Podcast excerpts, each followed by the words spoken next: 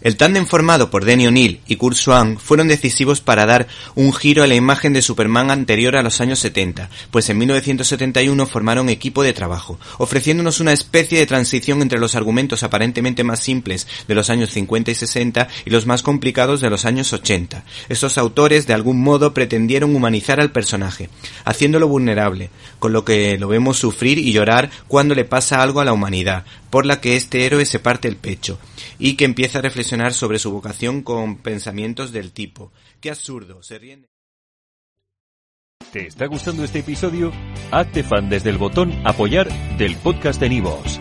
Elige tu aportación y podrás escuchar este y el resto de sus episodios extra. Además, ayudarás a su productor a seguir creando contenido con la misma pasión y dedicación.